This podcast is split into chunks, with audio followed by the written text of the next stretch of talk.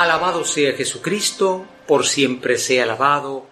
Hermanos, el Señor lo prometido, les enviaré el Espíritu Santo que les enseñará todo. Aleluya.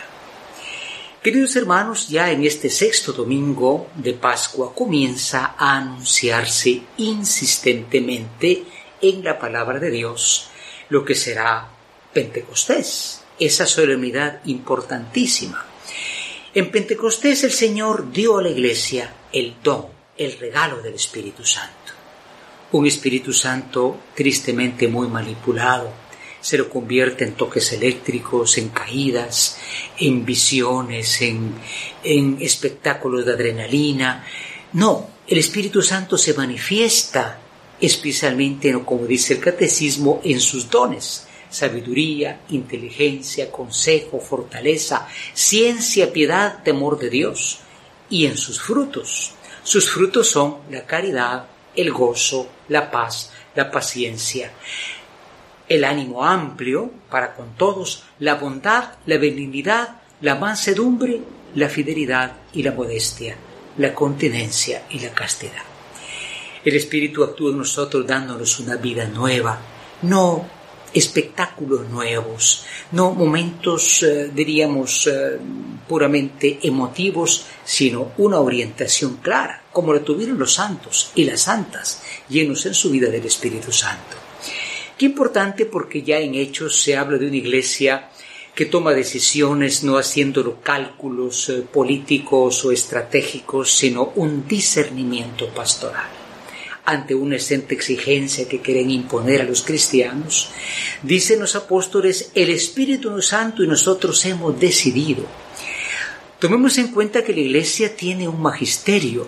Ese magisterio no es una imposición, es un conjunto de ideas, es el ejercicio de la acción del Espíritu Santo que ilumina a la Iglesia en sus enseñanzas, en sus prescripciones.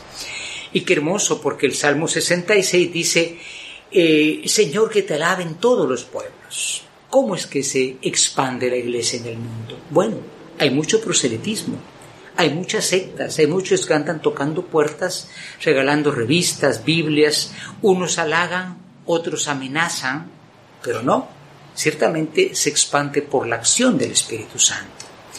Por eso, allá en el Apocalipsis se nos muestra otra vez ese final de la historia, ¿no?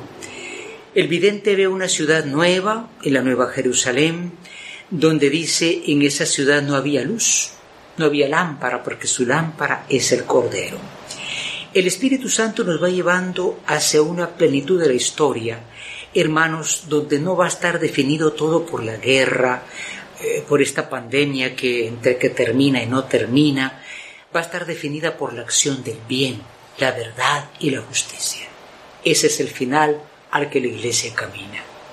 Y naturalmente, hermanos, es en el Evangelio, donde Jesús ya promete este Espíritu Santo. Jesús lo llama de dos formas. Lo llama Paráclito. Paráclito en griego es el abogado defensor. Cristo mismo es nuestro abogado defensor. ¿Qué hace Jesucristo hoy en la gloria de Dios? Intercede por nosotros. Lo que piden al Padre en mi nombre, se les concederá. Un intercesor, un defensor ante nuestra debilidad ante el mundo, pero también un maestro. Hermanos, en el mundo hay mucha confusión. Todos los días se nos ofrecen medias verdades, o sea, mentiras disfrazadas. ¿Qué es lo bueno? ¿Lo que todo el mundo hace? ¿Qué es lo bueno? ¿Lo que todo el mundo apunta?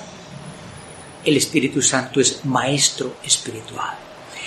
Pidamos al Señor que tengamos ya la preparación al Espíritu Santo una preparación que es importantísima.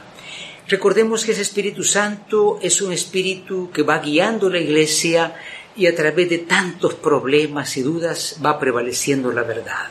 Por eso hoy invocamos la intercesión de María, vaso espiritual, la que nos hará posible también con su intercesión el Pentecostés. Ave María Purísima, sin pecado concebida.